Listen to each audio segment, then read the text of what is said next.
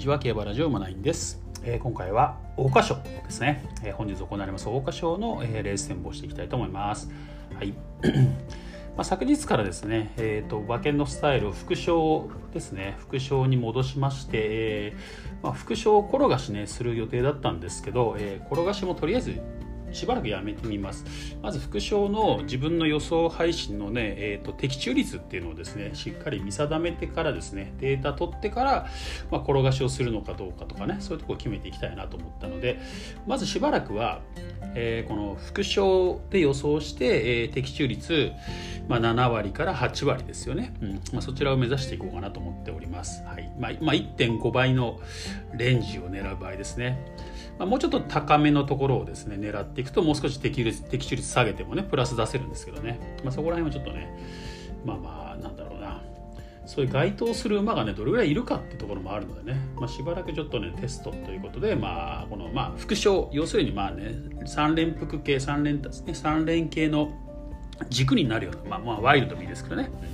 まあ、軸になる馬ってていうののねえー、軸選びの、まあ、参考という感じでね聞いていただけたらなと思います。私はしばらく副賞でいきます、はい、ただ、まあ、あの3着に来そうな馬を買うんではなくて基本ね、基本は連に絡みそうなね勝ち負けしそうな、まあ、1着2着に来そうな馬の副賞を買うというスタイルでいきたいと思っております、はい、でそんな感じでね今日の副賞副賞 今日の桜花賞なんですけども。はい。えー、とりあえずまず3頭に絞りました。えー、まずはソダシですね、ソダシ。そして、えーと、里のレイナス。そして赤い鳥の娘っていうですね、まあ、この3頭まで絞りました、はい、でその中からですね、えーと、昨日までねちょっとソダシ2本目を打っていたんです実はね、うん、まあまああの前走ね前走の阪神ジュベナイルジュビリーズででまあまあそれなりに速い時計に対応できるっていうところはね示しましたんでね。まあまあいけるかなと。多分1分33秒台の決着になるかなと思っていたんですけども土曜日ですね、まあ、昨日あのこれ昨日もね予想しましたね。これ阪神牝馬ステークスね。G2 芝1600とかと同じ条件なんですけどね。牝馬ですからね、まあ、要するに先輩たちが走るレースなんですけどむちゃくちゃ速かったんですよね。昨日のねちゃんと確認しましょうか。時計がですねむちゃくちゃ速くてですね私の本命はマジックキャッスルだったんですけどまあちょっとねコース取りの差でね、えー、まあ、首差負けてしまったんですけどね、まあ、デゼルっていう馬がね、えー、勝ちました、うん、1分32秒0ですね。ジャスト。めちゃくちゃ速いですよね。はい。でねラスト3ハロンがね速いんですよ。10 10.7、10.8、11.7ってですね。ちょっとむちゃくちゃ速い時計になってるんですよね。なので、えー、コバの、まあ、牝馬ですけどね。牝馬のオープン G2 で1分32秒0が出てるので、えー、これと差のない時計というかさすがにここまではいかないんですけどだから1分30 33秒台を切る可能性がなんか高まってきたなと思うんですよね今日のレースね。ってなるとですね1分32秒5とかねなんか分かんないですけどね。それぐらいのタイムで決着で、えー、上がり32秒台の足がですねもしかすると求められるようになるのかなと。実際その昨日でもデゼル32秒5です。マジックキャスル32秒4、ね、他にも32秒台使ってる馬が2頭いますし33秒ジャストとかね33秒前半なんですよみんなが。だから32秒台の決め手勝負っていうところになるとやはりディープインパクトね、やっぱりディープインパクトの独壇場になってしまうのかなっていう感じはします。まあ、ちなみに、えー、昨日のデゼル、マジックキャッスルもディープインパクト3区ですね。うん、そんな中からね、まあまあ、ソダシが大きく崩れるってとこはあんまり想像はしづらいんですけども、最後の決め手勝負になった時に、まあ万が一ってとこはちょっとありえるかなって感じはしております。うんっていうことでですね、まあ、オッズの妙味っていうところもありましてですねまあ週前半からねずっと赤い鳥の娘って名前を挙げてたんですけど、まあ、やっぱりね、えー、初めて一戦級と当たるっていうところとかね、まあ、初の輸送そして初の左回り左じゃ右回りっていうところでですね、まあ、最終ちょっと体重見たいんですよね本当はね。体重見てからでもこれ取ると遅くなっちゃうんでね、えー、まあまあおそらくなんだろうな。前走よりは体重減ってるっぽいんですよね。えっ、ー、と前走の体重が確か450キロか。まあでも多分大丈夫だな。前走ちょっと増えてますからね。これ多分輸送して440キロ台では出れるでしょうなんていう、えー、調教師のコメントもさっきどっかで見たので、まあ、おそらくね、えー、調教終了後の馬体重も450キロでしたので、うん。まあ、輸送して440デビュー戦440キロですからね。えー、2戦目3戦目444446だから、まあ、440ね切らなきゃなんとかなるかなっていう感じはしますね、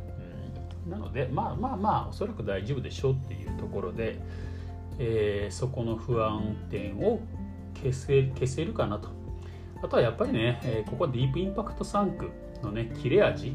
そしてねやっぱりアパパネから受け継がれたね底力っていうのもあるでしょうからね、うん。まあ、そうはそうは簡単に崩れないかなっていうか、うん、いう感じがしますので赤い鳥の娘そしてオッズがね今ね、まあ、そこ下がると思うんですけどね今ね副賞でもね2.9から4.6もあるんですよ。ソダシと里のレイナスはね1.4から1.8って2人とも今ちょうど同じぐらいですね、うん、これでも別に悪くない数字なんですけどね。ソダシ里のレイナスレベルで1.4倍あるっていうことはね、うん、で赤い鳥の娘がその倍あるというですね。2.9から4.6、まあ、約3倍あるんですよ。こうなるとねなんかワイドとかでもいいかなと思ったんですけどこの3頭のうち2頭はワイドで3着以内来るかなっていうことでね赤い鳥の娘から2頭に流し流してもいいんですけどね。ワイドでも今 7. 点何倍ずつあるんで、まあ、3.5倍ぐらいにいけるかなと思うんですけど、まあ、でも万が一もありますからね、まあ、この2頭は飛ぶっていうことはありえないとは思うんですけど、まあ、起きてもね赤い娘赤い鳥の娘1頭だけ来て来てもね2.9倍あるっていうことは結構美味しいオッズかなという感じがしますので、えー、本命赤い鳥の娘というところで、えー、副賞ねこれかなり美味しいですよね。まあ行ってみようかなと思ってます。今のところ4番人気ですね。単勝ですとね、うん、ただこれね単勝オッズより副賞オッズの方が売れてるんですよ。実はね。副賞副賞オッズっていうか副賞の方が売れてるんですね。頭数でだから本当のその馬の人気っていうのはね副賞とかねあとはもうなんだ連服系の方から生まれる合成オッズみたいなのをね見た方がいいんですよね、うん。まあ、それでもメイケールか？やっぱり2番人気は。3番人気は。ね。メイケールが3番人気。4番人気がアールド・ビーブルですね。これね。副賞のオッズを見る感じではね、うん。まあ、前走ね、えー、末足が良かったように見えましたからね。ただまああれはね貯めれば赤い鳥の娘のはねあれぐらいはきますしね。実際先着は赤い鳥の娘してるしあれはもう干渉だったと思ってますんで、うん、全然逆転されることはないかなと。あとまあね血統的にもね、うん、こちらディープインパクト3区ですからね。というところでいきたいと思います。まあそのあとその3頭。まあねその3頭のうちのどれかを軸にするっていうのがいいでしょうね。まあオッズ的なうまみをか見る考えると赤い鳥の娘かなと。まあここはねやっぱそのね1分32秒台ねっていうところになると未知の領域になるのでそこで突き抜ける馬ね、突き抜けられる馬ってことを考えるとやっぱりそのやっぱり潜在能力的なものがね必要でしょうからそうなるとこのね三冠馬同士の、ね、子供であるこの赤い鳥の娘っていうねがぜそこが生きてくるかなって感じしますよね。うんまあ、もちろん里のレイナスもね強いと思いますしねえーソダシもね、まあ、ソダシもまあまあまあ大崩れはしないと思うんですよ。もし1分32秒台の対決になってもね、はい、ただオッズ的なうまみを考えると赤い鳥の娘かなと。メイケイエルもあの逃げるような気がするんですよね今回ね、うん、どうしても抑えるのは無理ですからね。武豊ジョッキーが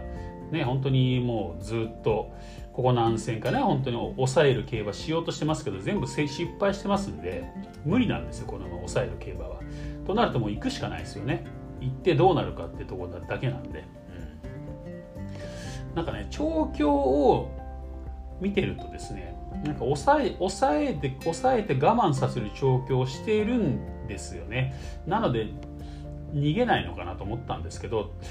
なんかでもやっぱりよくよく考えると逃げる気がしますね。で横山典弘ジョッキーにね、まあ、乗り換わりですからね。武豊さんがね負傷して、うん、まあね横山ジョッキー、まあ、お父さんの方ですけどね。お父さんの方はまあ逃げるのも得意ですからね、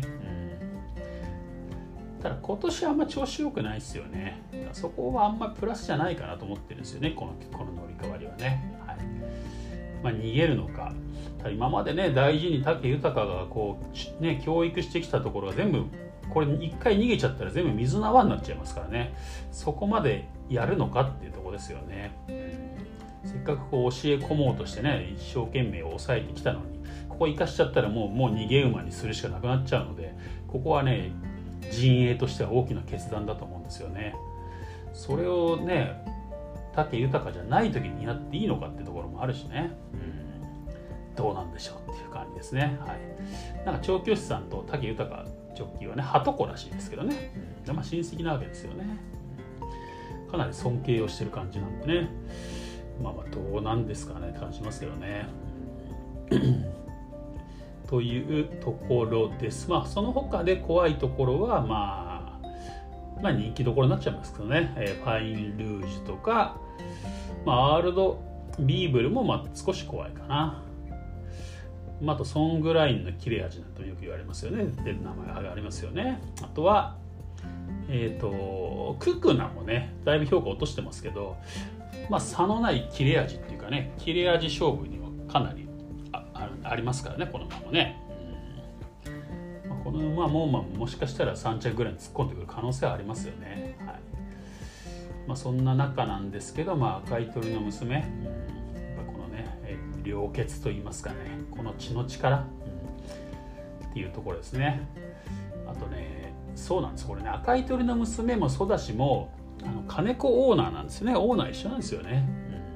うん、そしてこれね両方ともねこれオーナーがなんだろう作り上げてきた結晶みたいな馬になってるんですよねこれね、うん、これこの白毛一族もね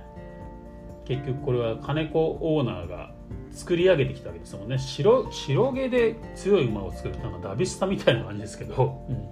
それを実際にやってね強い馬を作ってしまったっていうところだからもちろん思い入れはあると思うんですけどえっ、ー、とこっちのね赤い鳥の娘もねこれ父のディープインパクトのも母のアパパネも母の父のキングカメハメハも全部金子オーナーの馬なんでこっちの思い入れもすごい強いと思うんですよ。でこれはもう純粋なる最強馬生産ですよね。その絵それへの思い入れですよね、うん、それとも白毛の方はまあなんかちょっとしたまあ遊びじゃないけどね白い馬でどれぐらい強い馬が作れるのかってチャレンジなわけじゃないですか。そうなった時にねなんか世間的にはこうソダシの人気がすごいですけど、まあ、本来期待してる方は赤い鳥の娘なんじゃないかなっていうふうに思うんですよね。全て今までね自分が育ててきた馬たちの結晶みたいなもんですから、はい、なので、えー、ね、こちらの方にも相当力入ってるんじゃないかなと。そしてここに、え今後これね時代を担うエースといいますかねジョッキーの横山武史ジョッキーをね乗せてきたっていうところはまあ、そういうね今後も今後の競馬界も見据えてっていうところなのかなと思ってですね。なんか横山武史ジョッキー初 G1 制覇っていうのもねなんかちょっとストーリーとして見えてくるなっていうところなんかがあったりしてですね、ねやっぱパパネの娘で